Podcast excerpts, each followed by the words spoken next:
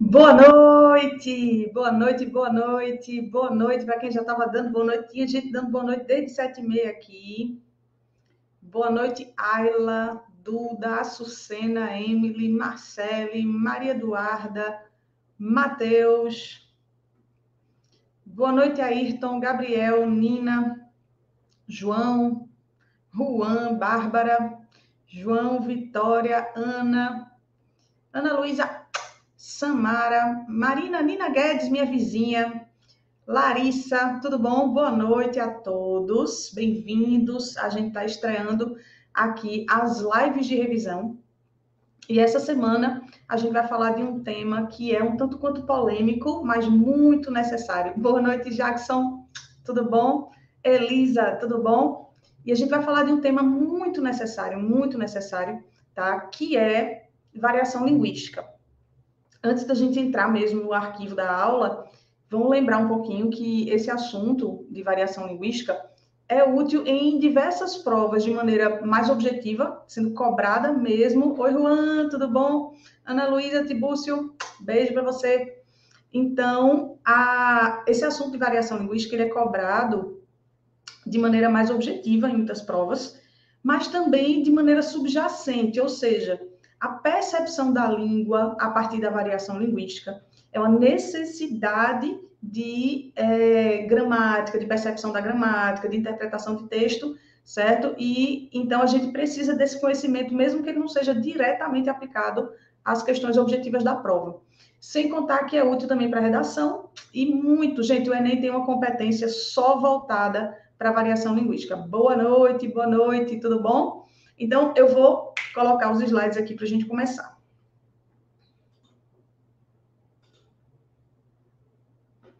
Boa noite, Júlia, Marcele, Ayrton, já falei com você, não foi? Beijo. Pronto. Estamos aí. Eu entrei até um minutinho antes. Tem gente entrando, gente chegando. Ô, oh, Juan, meu amor, um beijo para você. Duda, sem comentários, né? Bom, vamos lá. Então, a questão é a gente colocar em pauta. Obrigada, Sucena. Obrigada, Aline. A questão é a gente colocar em pauta se todo brasileiro sabe português. Primeiro, quando eu levantei essa questão, eu vou logo expor aqui, me desculpa aí, Arthur, vou te expor, vice Arthur, que é o seguinte. Eu disse, Arthur, eu vou fazer uma live perguntando, todo brasileiro sabe falar português? E aí, o que, é que tu acha? Ele, claro que não, né, Bea? E aí, assim, eu fiquei pensando no, na minha formação, no meu ensino médio. Boa noite. No meu ensino médio. É, eu lembro perfeitamente que quando eu fiz, desde a oitava série, eu lembro disso bem direitinho, que tinha professores que é, falavam com os alunos né, em relação à língua portuguesa de uma maneira que eu percebia que, sabe, não era tão saudável a relação criada com a língua a partir dessa relação estabelecida em sala de aula não culpando nenhum professor específico, mas era uma visão de ensino que não era pautada nessa, nessa noção de variação linguística, né? Então, por exemplo, é, muitos professores diziam, a, a pessoa falava uma palavra, e o professor dizia, isso não existe, isso não existe, né? E aí e aquilo me, me, me encucava, né? Eu ficava pensando, meu Deus, como assim não existe? Se tanta gente fala, sabe? E aí isso foi me, me, me, mobilizando de alguma forma, me direcionando a pensar muito na língua portuguesa.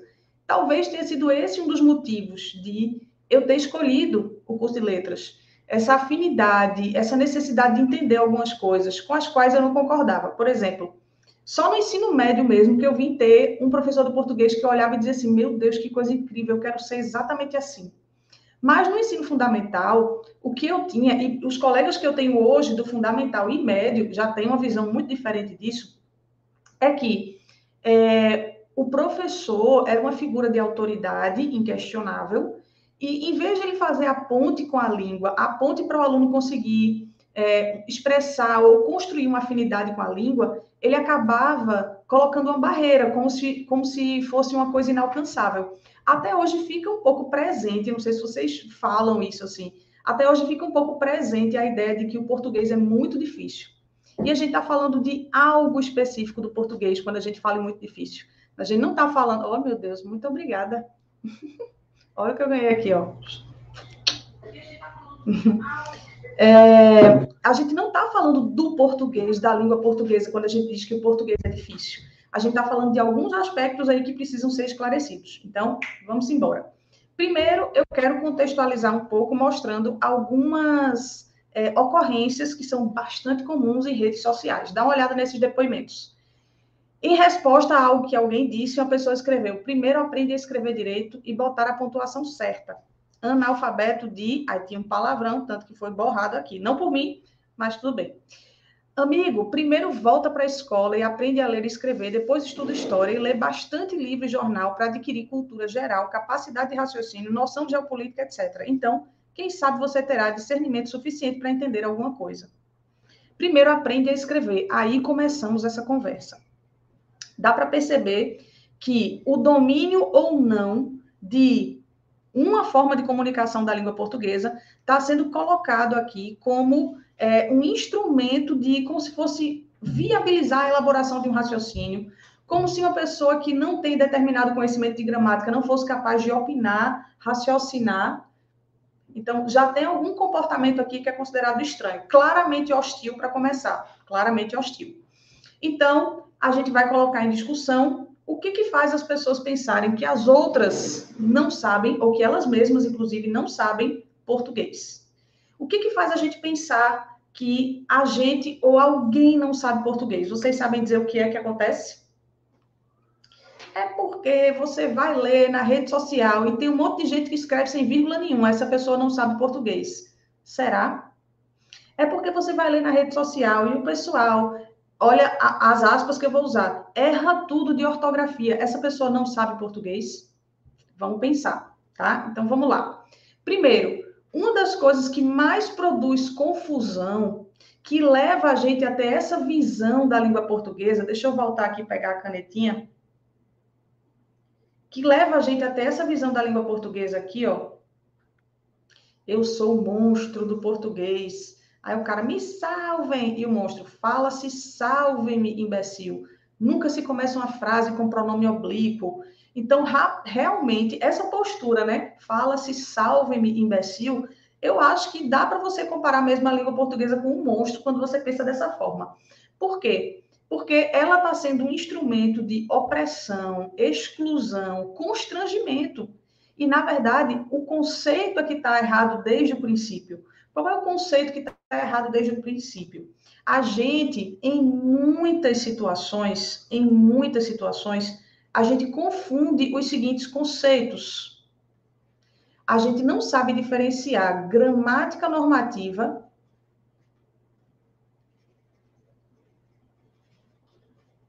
norma padrão e língua portuguesa.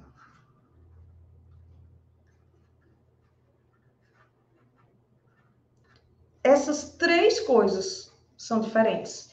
E a maioria, a maioria das pessoas não percebe que existe uma diferença entre gramática normativa e língua portuguesa.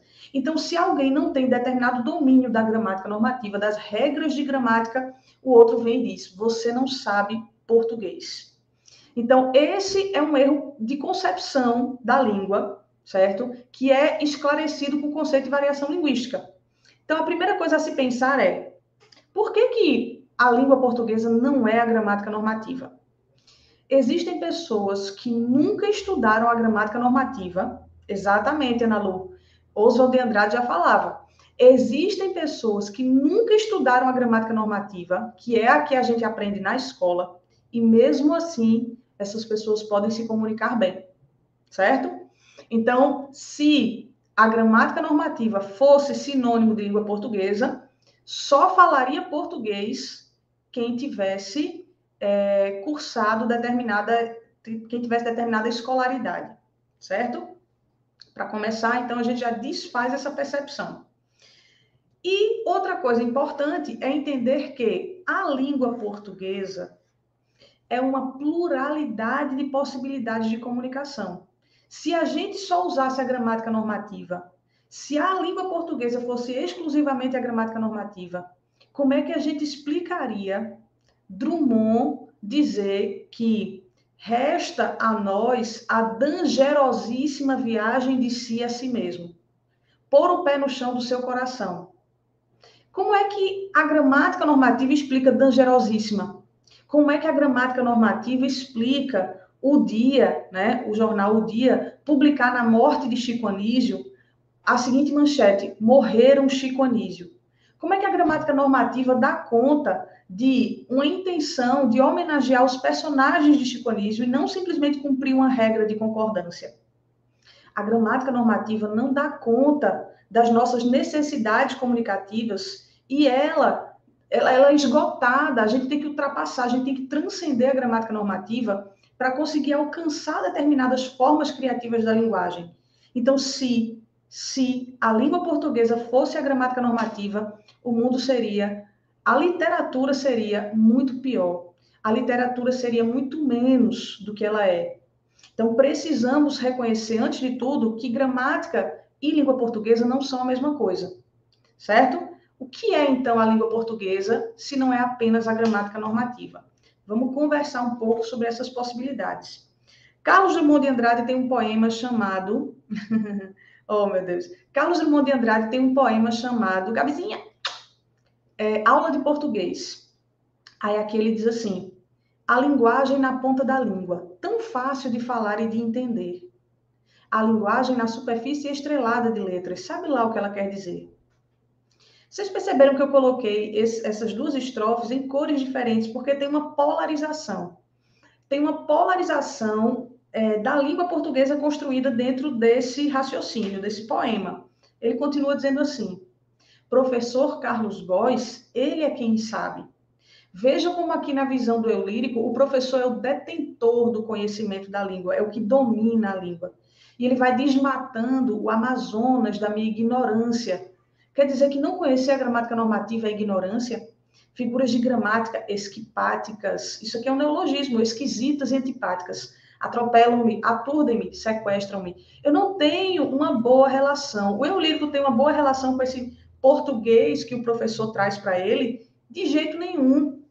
Então, essa construção da língua portuguesa, que vem sendo trabalhada pelo professor de português de, do eu lírico aqui, não é uma língua na qual o autor, o eu lírico, na verdade, se reconhece.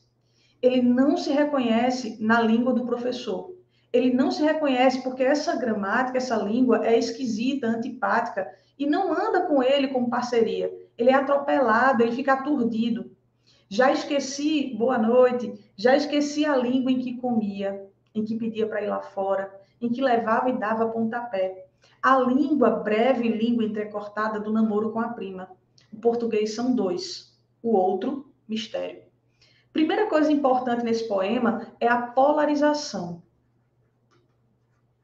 É a polarização que ele faz, né? Ele divide o português do namoro com a prima, o português do dia a dia, da ponta da língua, e o português da superfície estrelada e distante, que ele não entende, sabe lá o que ela quer dizer esse português que o deixa aturdido, né, que, que o atropela. Então, essa diferença vai levar a gente a perceber que não vem sendo construída uma visão de língua aqui, nessa aula possível do eu lírico, não vem sendo construída uma visão de língua é, a partir da qual o eu lírico se identifica com a língua portuguesa. Pelo contrário, ele se vê cada vez mais distante. É assim, ele vai se sentindo ele mesmo diz: já esqueci a língua em que comia, em que pedia para ir lá fora, em que levava e dava pontapé. Ele vai se distanciando da relação natural que ele sempre teve com a língua. Porque a relação da gente com a língua, minha gente, é natural. A gente cresce interagindo, aprendendo a partir das interações, e com isso a gente vai. e com isso, Arthur, e com isso a gente vai construindo uma gramática. A gente sabe uma gramática, mesmo que a gente não vá para a escola, a gente sabe uma gramática. Então, vamos voltar aqui para a gente pensar numa coisa. Existe mais de uma gramática. Primeira afirmação, existe mais de uma gramática. Segunda afirmação, deixa eu apagar aqui. Segunda afirmação, existe uma gramática que a gente chama de normativa, essa gramática é aquela que contém as regras, as regras que determinam o que a gente chama de norma padrão. essa norma padrão. É o que a gente passa anos estudando e aprendendo na escola, tá? Oh, meu Deus, Helena foi minha aluna, meu Deus, no primeiro ano. Tu tá com quantos anos agora, Helena? Tá na faculdade e se não tá terminando. Terminasse, vê. Então, a minha pergunta é: se existe uma norma padrão que é regida por essa gramática normativa e não é só isso que a gente tem para se comunicar, quais são as outras possibilidades? O que a língua é além disso? Vamos lá. A norma padrão é aquela língua portuguesa que a gente vai estudar na escola durante anos a fio para dominá-la. Só que existe, a gente tem o português como língua materna. Sabe o que é isso? A gente nasce e cresce ouvindo e aprendendo a se comunicar nessa língua. Essa língua materna faz com que essas interações construídas ao longo da vida fazem com que a gente naturalmente domine um conjunto de regras. Não são as regras que a gente aprende na escola. Mas quando a gente se comunica no cotidiano, a gente não tem regras. 25 anos, terminou engenharia civil. Parabéns, meu amor. É, e obrigada por ter vindo aqui depois de tanto tempo. gente, esse sistema de regras que a gente aprende é chamado de gramática. Gramática, sim, internalizada. Sabe o que é uma coisa internalizada? É uma coisa que você já tem dentro de você. Que é o seguinte: dizem, é muito comum que digam assim, mas professora, na comunicação do cotidiano, a gente não tem regras, a gente não respeita regras. Justamente o que aconteceu foi, ao longo da vida, a gramática normativa foi tão aplaudida, foi tão prestigiada, que você pensa que não existe nenhuma outra regra, nenhum outro sistema de regras. Mas, na verdade, na verdade, quando a gente se comunica, a gente tem regras no cotidiano. Então, ninguém diz, menino, eu estou batendo na mesa aqui, está balançando tudo. Menino os está doente. Diz, não diz de jeito nenhum. Por que a gente não diz? Porque existem regras na gramática internalizada. Na gramática do cotidiano existem regras, tá?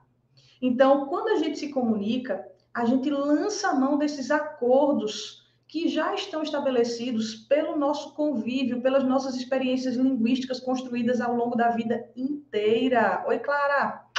Então, a gente domina uma gramática, mesmo que a gente nunca vá para a escola, a gente domina uma gramática. É a gramática internalizada. A escola é um instrumento, é uma possibilidade que a gente tem de dominar também a norma padrão. Mas não é só isso que a escola precisa reconhecer que existe. A escola precisa reconhecer que a língua portuguesa não é só a língua da superfície estrelada de letras, não é só a língua do professor Carlos Góes e não é só a língua do professor detentor do conhecimento. A língua portuguesa também é a língua em que levamos e damos pontapé, também é a língua do namoro com a prima e também é a língua em que a gente pede para ir lá fora. Então, como conciliar? Como conciliar tudo isso? Para a gente conciliar essas duas visões aparentemente dicotômicas e opostas, a gente precisa enxergar que a língua é plural. Que a língua muda de acordo com vários critérios. E se ela muda de acordo com vários critérios, ela é múltipla e plural. E sendo ela plural, o que é que acontece? A gente se encontra, a gente se encaixa, a gente se reconhece. Se o professor Carlos Góes tivesse dito a Drummond ou ao eu lírico, não sabemos do quão, do quanto de, de, de, de, é, memória real existe aqui. Se o professor Carlos Góes tivesse dito, olha, eu tenho algumas coisas para vocês, mas não é só isso que faz a língua portuguesa. Provavelmente, isso não seria o final do poema. O português são dois, o outro, mistério. Provavelmente, o poema seria mais parecido com a música de Caetano, a língua que ele fala como é, uma gama de possibilidades, uma riqueza sem tamanho, certo? E que aí Caetano junta a língua do, do, do, do mais. É, coloquial com a língua de Camões. Então, se, se o professor Carlos Góes, aqui representado, como alguns que eu tive, eu tive professores Carlos Góes, é, se ele tivesse é, usado a língua como um instrumento de é, inclusão e não de exclusão, a relação aqui desse poema seria outra. E a relação de tantas pessoas seria outra. Eu não sei se eu já falei para vocês, mas tem muita gente que tem vergonha de falar comigo no WhatsApp. Porque eu sou professora de português. Aí a pessoa diz assim: eu não falo com o André no WhatsApp porque eu morro de vergonha das coisas erradas, da falta de acento, da falta de vírgula, da falta de concordância. Gente, teoricamente, o professor de português é quem mais entende que existem múltiplas formas da gente se comunicar, da gente se expressar, e não só a gramática normativa. Então, o professor de português é quem mais acolhe os diferentes falares, certo? Sem, é, é, digamos assim, sem papas na língua, sem muita restrição, eu posso dizer que essa visão da língua como apenas um, um sistema de regras, como apenas a gramática normativa, ela não só é ultrapassada, como ela é ela é injusta, ela é cruel no Brasil que temos, né? no Brasil em que vivemos, essa visão de língua como se fosse apenas um sistema de regras ao qual um grupo da sociedade, uma parte pequena da sociedade tem acesso, isso é nocivo, isso perpetua a exclusão, preconceito. E a língua, gente, a língua mãe, a língua materna, ela não foi feita para excluir, ela foi feita para é, abraçar, ela foi feita para acolher, ela foi feita para expressar individualidade, expressar a coletividade de um grupo, tá? Então, a língua expressa a gente de diferentes formas. E quanto mais a gente se distancia da língua, de certa forma, mais a gente se distancia da própria identidade sempre revisava um monte de vezes. Pronto, Emily, os professores, exatamente, Denis. Mais para baixo a gente vai falar um pouquinho até de Foucault, porque os professores, eles são, Emily, os que mais, os de português, eles são os que mais entendem que, na verdade, toda comunicação é válida. E a gente vai ver que existe vrido, existe os meninos tá aí, tudo isso existe, existe. E se a gente disser que não existe, a gente está invalidando a existência de um monte de gente que fala desse jeito. Então, vamos falar um pouco mais sobre isso. Vamos lá. É, aqui a gente tem uma pesquisa que eu retirei de um artigo, depois eu posso até colocar as fontes aqui, que estava aparecendo, mas eu não sei onde, acho que ficou por baixo o link, que tem a referência, que diz assim: é, 60% das pessoas entrevistadas se sentiram discriminadas pela forma de falar ou de escrever. Gente, o preconceito linguístico é muito presente no cotidiano e em algumas formas de se manifestar, ele é muito aceito ainda, tá? Então é por isso que eu gosto muito de falar sobre esse tema e acho tão necessário. Vamos lá. Veja só, a gente tem um exemplo aqui, eu não vou ficar dando nomes de, de, de médicos, de, de quem fez isso, mas eu quero só citar muito rapidamente esse exemplo, que foi é, de um médico que riu da maneira como o paciente ridicularizou a maneira como o paciente se expressou na consulta. Não existe pneumonia e nem raio-x. E ao publicar isso, é, existe, obviamente, um grande constrangimento, certo? Existe um constrangimento, porque se a pessoa publicou isso, provavelmente na hora da consulta ela também é, se mostrou ou mostrou reprovação ao jeito da pessoa falar. Então, sabe o que acontece quando uma pessoa é recriminada muitas vezes pela maneira como ela fala, como ela se veste? Ela deixa de fazer aquilo, ela deixa de falar, ela muda seu jeito de vestir. Então, quanto mais esse, quanto mais acentuado esse mecanismo de constrangimento, controle, ridicularização, mais a gente vai promovendo essa ditadura da exclusão, da língua que não acolhe, tá? Exato, exatamente. Se o propósito comunicativo é, foi estabelecer uma. É verdade, é verdade, Ayrton. Se o propósito comunicativo foi estabelecer é, uma comunicação com o paciente, eu acho que esse médico estava mais, mais preocupado em é, manter seu status, sua posição social. Ele não se enxergava num momento de interação tão necessário para o exercício da medicina, vale ressaltar, né, que tinha que ser uma comunicação mais clara, aberta e respeitosa possível. E aí bom, foi bem criticado, chegou a pedir desculpa depois de ser muito recriminado na internet. E aí eu quis trazer, na verdade, um artigo para vocês aqui dessa colunista chamada Silvia Pius. Ela tinha um blog chamado Zona de Desconforto, que depois de muita polêmica, ela desativou esse blog porque ela foi muito recriminada por conta desse artigo, que eu vou ler um trechinho bem pequenininho aqui, para a gente continuar essa contextualização. Uma injeção na testa, né? Ela se molda para ser aceita pelos não acolhedores. Exatamente, Hugo. Acontece que quando a gente ouve muito que aquilo que a gente faz não é certo, não é bom, não é bonito, não existe, a gente tende a se censurar, a gente internaliza, a gente internaliza essa censura. Então, em muitas vezes que a gente ia se é, pronunciar, a gente cala, a gente cala.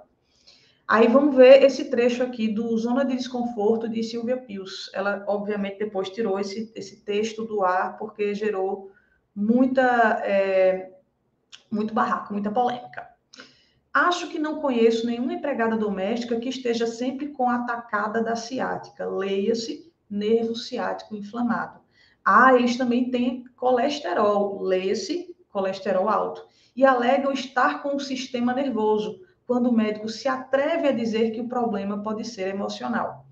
Existe tanto preconceito nessa fala, tanto preconceito nessa fala, que ela está dando a entender que as pessoas pobres não podem ter problemas emocionais, não tem direito a ter problemas emocionais. E o médico se atreveria, então, a dizer que era um problema emocional. Então, existe aqui um, um, um preconceito que ela está expelindo, ela está manifestando, colocando para fora, por meio de uma, uma recusa ao modo de falar, mas o que existe, na verdade, aqui é uma aporofobia, que é uma ojeriza, um, um, uma, um nojo, não é? A verdade é essa, ao pobre. É isso que ela está fazendo aqui, tá? É, diz que, tava, que teve pré-eclipse, pré-eclâmpsia. Sim, para que zombar, né? E veja, é, do mesmo jeito que a gente às vezes se atrapalha com alguma coisa, a gente pode falar alguma coisa que soe engraçado. A gente pode falar, fazer algum trocadilho sem querer que soe engraçado. A questão é as pessoas, por meio da linguagem do outro, julgam caráter, competência, inteligência. Isso é muito grave. Isso é muito grave. Tá? Então, o que a gente não pode é associar o modo de falar o modo de falar ao caráter. A gente pode associar o conteúdo da fala. A gente pode associar que questões ideológicas que são colocadas para fora por meio da linguagem realmente podem fazer o outro julgar o que a gente está dizendo, mas não o domínio da gramática normativa. Isso não revela caráter de ninguém. E num Brasil em que a gramática normativa é para poucos, no sentido de que a educação tem sido sistematicamente sucateada, então isso é, é bastante injusto. É a gente tirar e dizer você não tem, você não tem. Então é, é bastante é, desequilibrada essa relação que a gente tem com a língua, porque a gente naturalizou esse tipo de ridicularização. A gente ainda combate, para ser bem verdadeira, bem sincera, a gente ainda é mais combativa do preconceito, a gente ainda é mais combativo do preconceito é, xenofóbico, a gente ainda é um pouco mais combativo em relação ao sotaque, ao, ao preconceito do sotaque. Eu, eu já falei aqui algumas aulas que eu morei em São Paulo e quando eu morei em São Paulo, eu ouvia muito, muito, muito das pessoas é, brincadeiras sobre o meu sotaque, né? Você é de Recife, e aí as pessoas brincavam muito, mas não era num sentido muito de uma brincadeira acolhedora, era uma brincadeira claramente com um sentimento de superioridade. Então eu senti bastante isso, mas assim, totalmente ciente de que é, era uma forma de exclusão. Então, quando você é, tem uma percepção mais consciente disso, fica mais difícil você sofrer e se sentir abalada. Claro, é ruim, mas quando você entende que é uma forma de opressão, acaba sendo um pouco mais fácil de você é, lidar, de você driblar. E aí eu passei muito tempo ouvindo esse tipo de coisa. E esse tipo de preconceito em relação ao nosso sotaque, em relação ao falar do nordestino, a gente ainda tem muito apoio, a gente ainda tem muitos pares, a gente ainda tem muita gente que diga que é absurdo, não pode, não deveria. Mas esse tipo de preconceito que essa Silvia Pius aqui está fazendo, ele é, ele é mais naturalizado.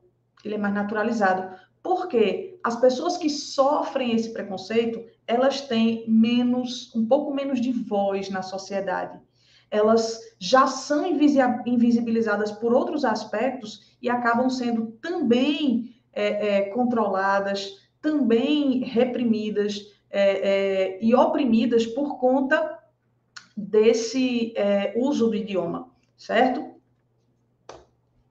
E aí eu coloquei aqui uma propagandazinha, meu Deus, desde hoje que eu bato e o negócio balança aqui. Eu coloquei uma propagandazinha aqui do Desencanes. O Desencanes, para a gente tem que diferenciar muito isso aqui do que eu vou falar agora, tá?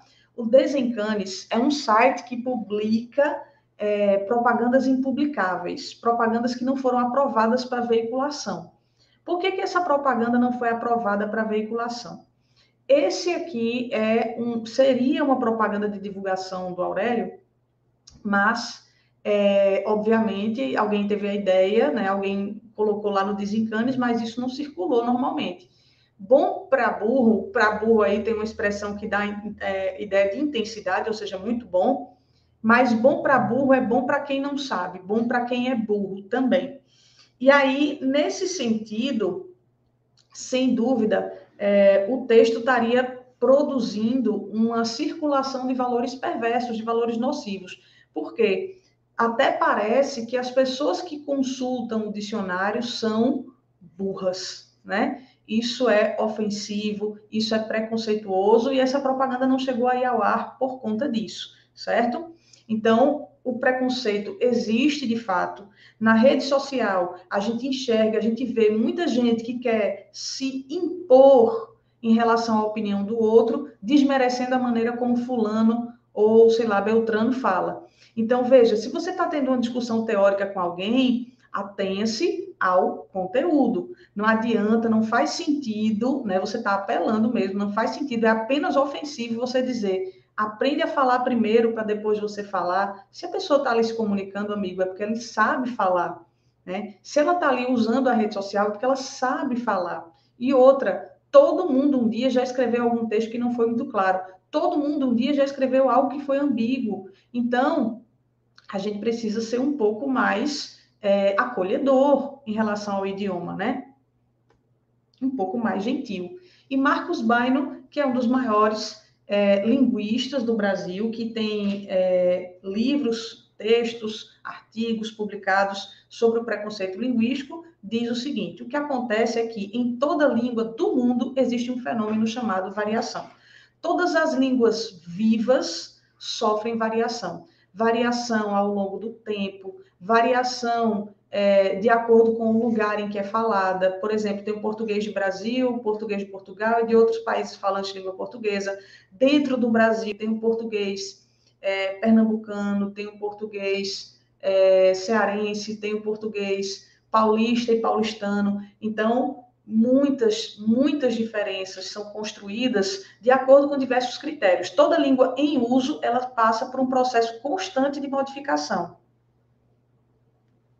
Quando eu vou para João Pessoa, o pessoal me pergunta se eu não sei falar sem ser chiando. Nepal, agora deu. Lembro muito dos vídeos da influenciadora Marcela Tavares com o quadro Não Seja Burro, em que ela ensinava a gramática normativa humilhando as pessoas, chamando-os de analfabetos, idiotas. Então, Ana Lu, a questão é que isso foi muito naturalizado, né? Isso é ainda muito aceito. A gente ainda tem uma característica de dizer assim, fulano que é, escreve, quem escreve para mim fazer, é, me diz teu endereço para mim fazer uma carta, aí a pessoa, meu Deus, eu não aguento ouvir. Calma, gente, tente entender que língua não diz caráter. Caráter é o conteúdo do que se fala e não o formato do que se fala, tá? Exatamente. Agora que Marcele falou, eu quero até mostrar um texto, um, um videozinho aqui de Emicida. Esse cara é muito massa. Ele está falando um pouco sobre preconceito linguístico e ele diz justamente no final que o preconceito, né, a gente discriminar uma pessoa pelo modo como ela fala, diz muito mais de quem está discriminando do que de quem está falando. Ele diagnostica isso no final, tá? E aí, finalizando a citação de Marcos Baino aqui, isto é, nenhuma língua é falada do mesmo jeito em todos os lugares, assim como nem todas as pessoas falam a própria língua de modo idêntico, certo? Então, a língua muda e isso é natural dela, isso é natural de qualquer idioma em uso, de qualquer idioma vivo, falado.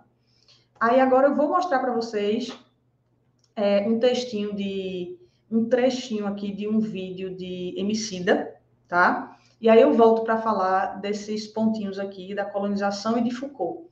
Vamos lá, eu vou passar para vocês aqui o vídeo de Emicida. Então, eu vou compartilhar outra tela aqui.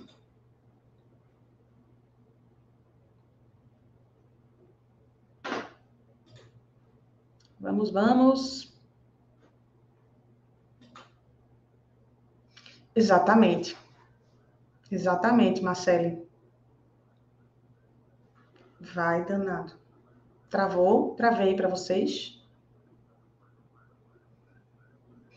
Trave não. Espera que eu vou voltar para o começo. Voltar aqui, dar pause e vou compartilhar essa tela.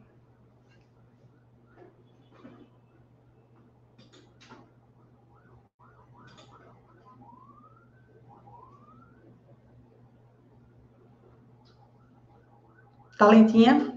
Eu espero que não que não dê problema, mas vamos lá, daqui a pouco a gente volta.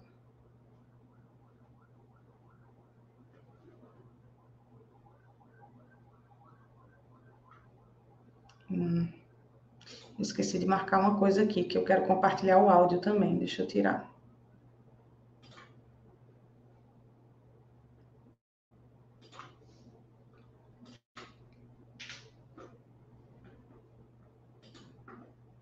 Pronto.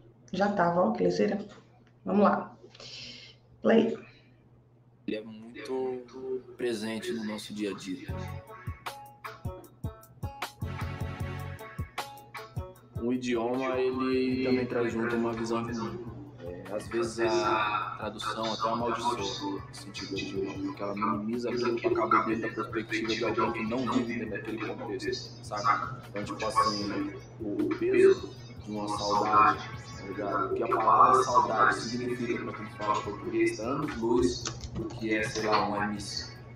Entendeu? Isso significa muito mais do que isso, mas isso precisa ser diminuído para caber dentro da lógica dessas pessoas que vêm de fora.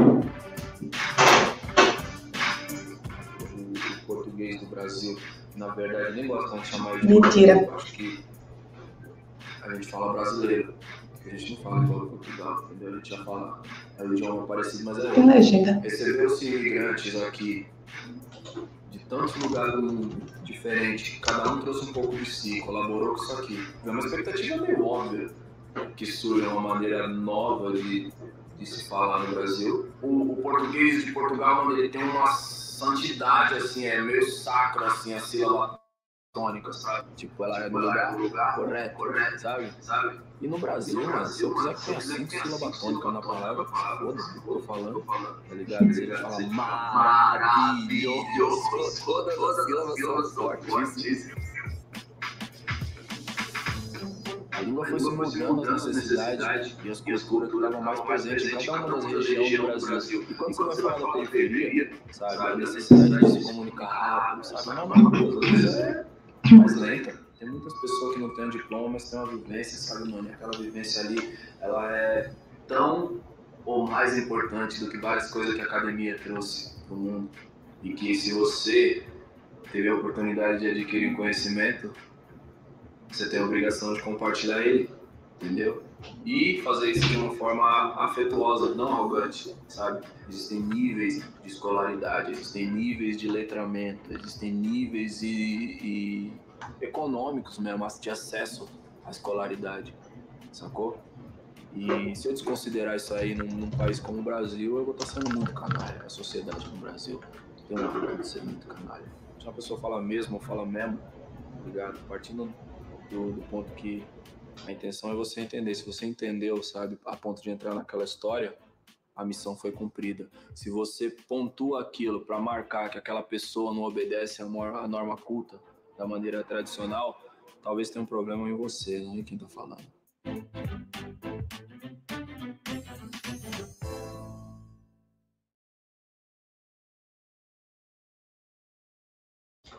Oi, oi, oi. Pronto. É, Marcele, com seus dons premonitórios, falou exatamente o que falou aqui no final do vídeo, que ele falou que se você discrimina uma pessoa pelo modo como ela fala, isso diz muito mais de você do que do outro, tá? Aí eu vou compartilhar de novo aqui os slides. Era o meu microfone que estava ligado. Desfaça a palhaçada, né, minha gente? Pronto. Aí volta aqui.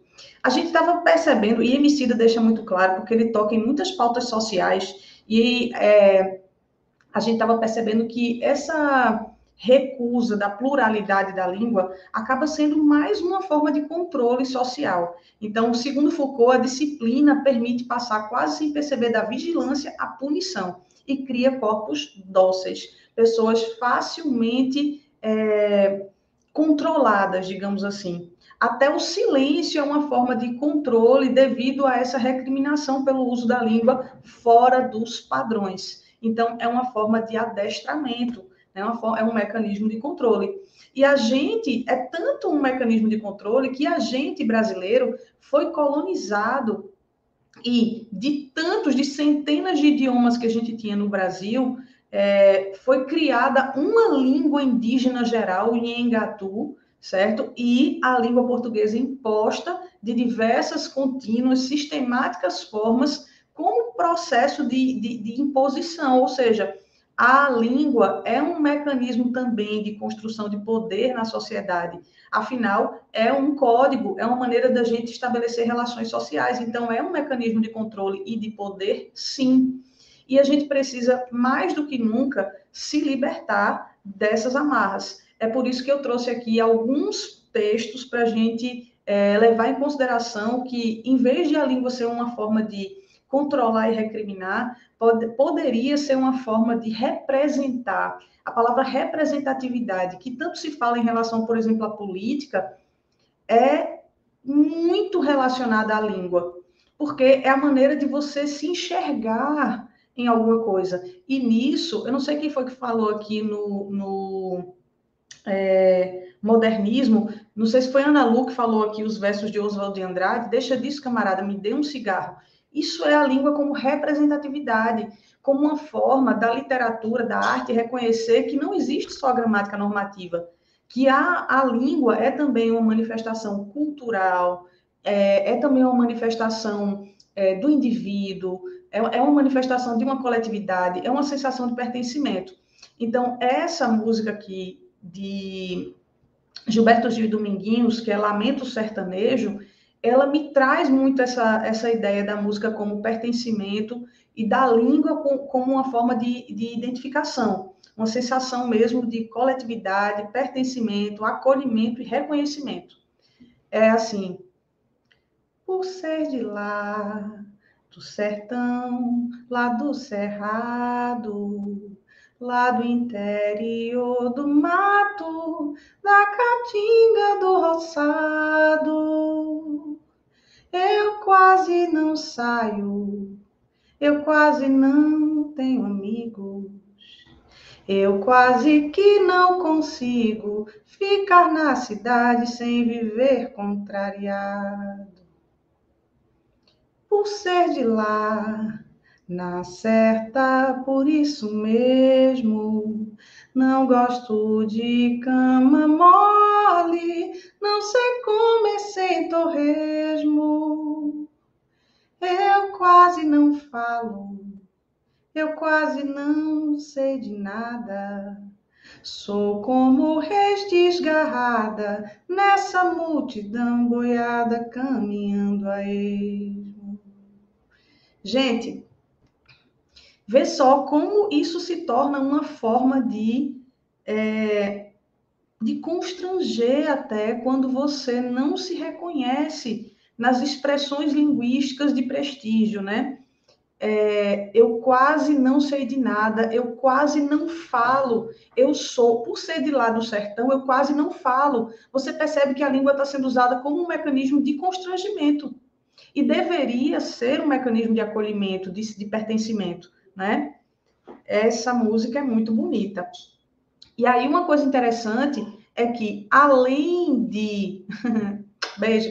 Além de você é, poder colocar isso na temática, você ainda pode usar a língua para representar mesmo as formas como é, as pessoas de diversas partes do país falam. Né? Então, nessa música aqui, Cuitelinho, a gente tem tanto o tema quanto a forma dessa é, língua como uma, uma forma de identificação. Essa eu vou cantar mais ou menos, que eu estou um pouco rouca e ela é muito agudinha. Cheguei na beira do porto onde as ondas se espalha, espalha. As garças da meia volta senta na beira da praia. E o cuitelinho não gosta que o botão de rosa cai, ai, ai, ai. Aí quando eu vim da minha terra despedida parentaia, eu entrei no Mato Grosso, dei terras paraguaia. Lá tinha revolução. Enfrentei fortes batalhas, ai, ai. A tua saudade corta como aço de navalha. O coração fica aflito, bate uma outra faia, e os olhos se enchem d'água, que até a vista se atrapalha. Ai, ai, ai. Sabe o que é lindo nessa música?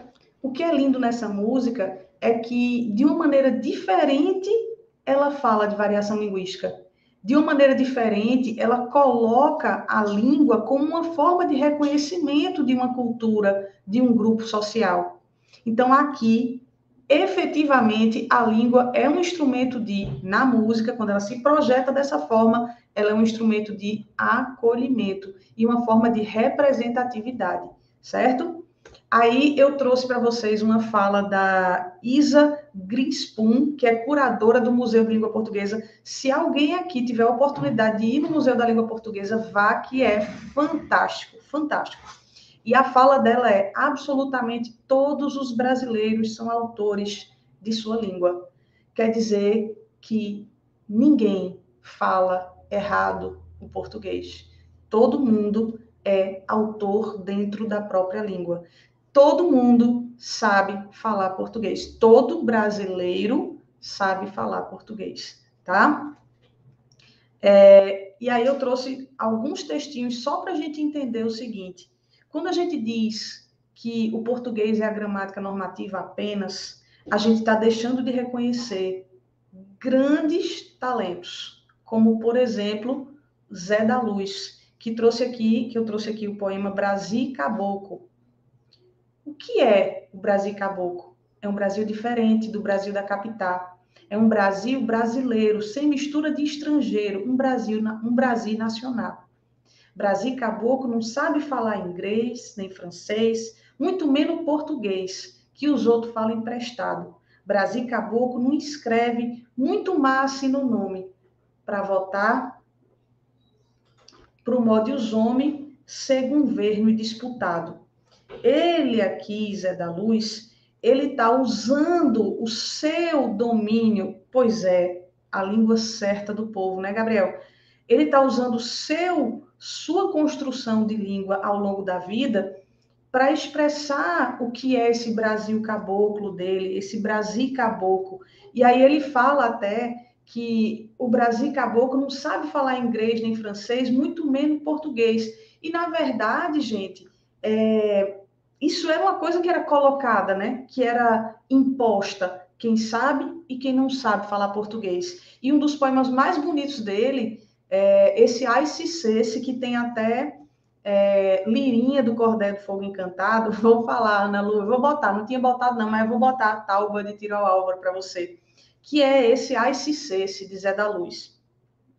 Se um dia nós se gostasse, se um dia nós se queresse, se nós dois se empareasse, se juntinho nós dois vivesse, se juntinho nós dois morasse, se juntinho nós dois dormisse, se juntinho nós dois morresse, se para o céu nós a subisse, mas, porém, se acontecesse que São Pedro não abrisse as portas do céu e fosse te dizer qualquer tolice, e se eu me arriminasse, e tu com eu insistisse, para. Peraí, deixa eu tirar um negócio que fica na minha frente.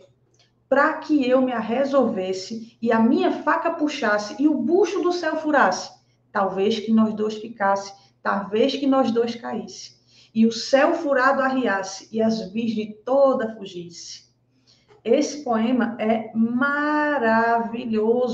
E vamos lá, gente, é um português autenticamente construído numa determinada parte, por um determinado grupo, e precisa ser reconhecido e aplaudido. Então, se a gente diz que o português é apenas a gramática normativa, Zé da Luz não existe. Ai, se não existe, não é português, não é língua portuguesa, e para a gente finalizar, mais duas referências que são é, Patativa do Assaré e Carolina Maria de Jesus. Patativa do Assaré, inclusive, tematiza essa questão da hierarquização do idioma. Poeta universitário, poeta de academia, de rico vocabulário, cheio de mitologia.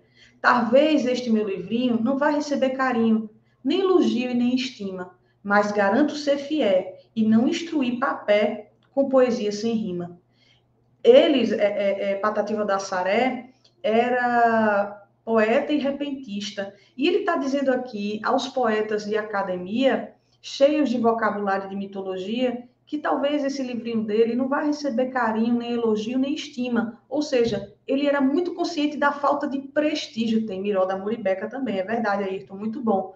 Ele era muito consciente da falta de prestígio né, do que ele produzia, justamente devido ao preconceito linguístico. É, sou um caboclo roceiro, sem letra e sem instrução. O meu verso tem o cheiro da poeira do sertão. Veja como a representatividade vem por meio de elementos que vão sendo construídos, por exemplo, lá no Lamento Sertanejo, né, você tem elementos do sertão, Aqui você tem elementos do sertão, mas a sensação de reconhecimento vem pelas referências e também vem pela pelo próprio uso da língua.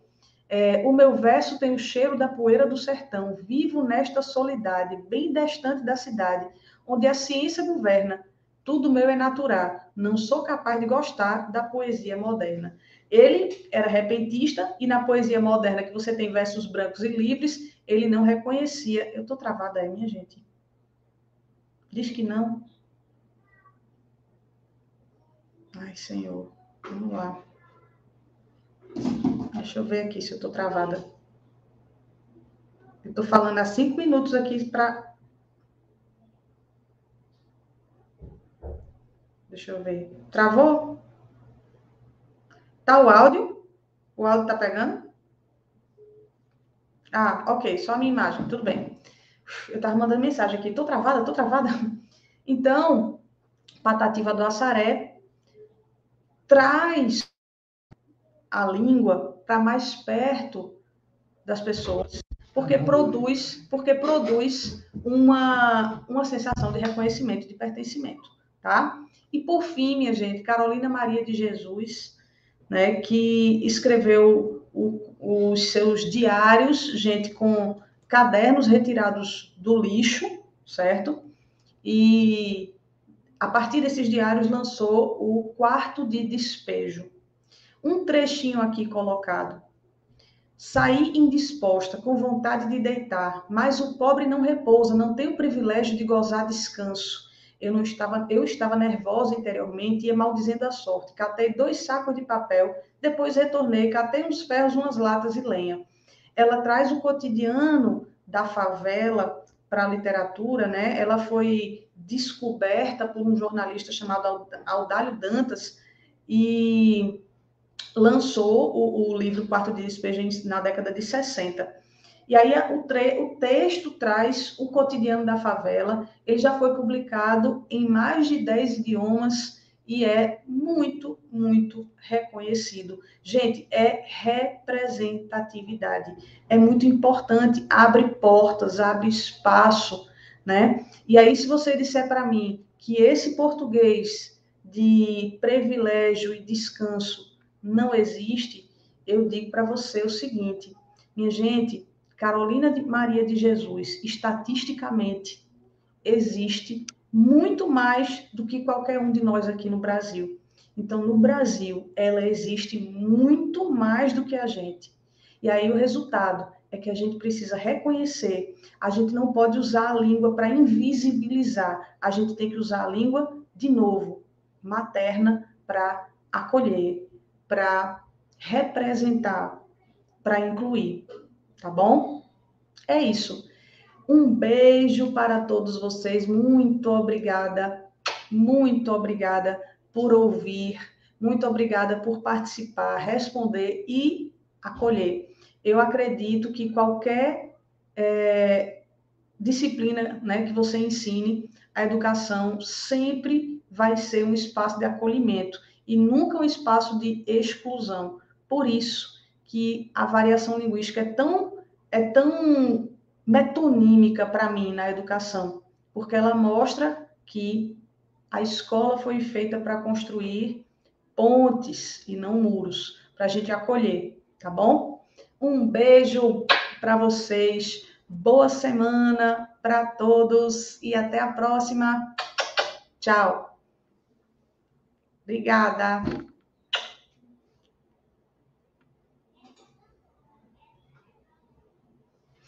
Cheiro.